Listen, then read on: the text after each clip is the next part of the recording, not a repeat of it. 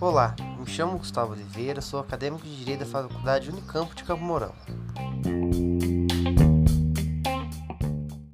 Você já ouviu falar sobre mitos eleitorais? Certo. Quando se trata das eleições, há muitos boatos circulando na internet. Saiba como não cair em nenhuma cilada. Vamos lá. Votos em branco são contabilizados para quem está ganhando. Mito. De acordo com a lei das eleições de 1997, votos em branco são inválidos, ou seja, descartados na apuração dos candidatos, assim como os votos nulos.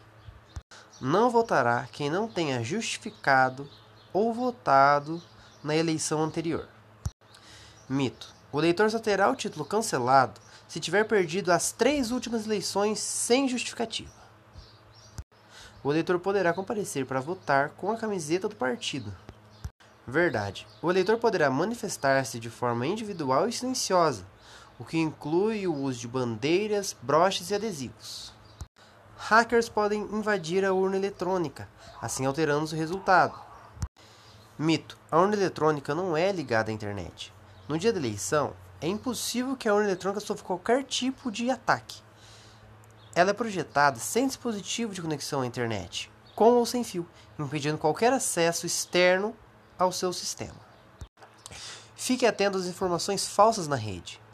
E, em caso de dúvida, acesse o site do Tribunal Superior Eleitoral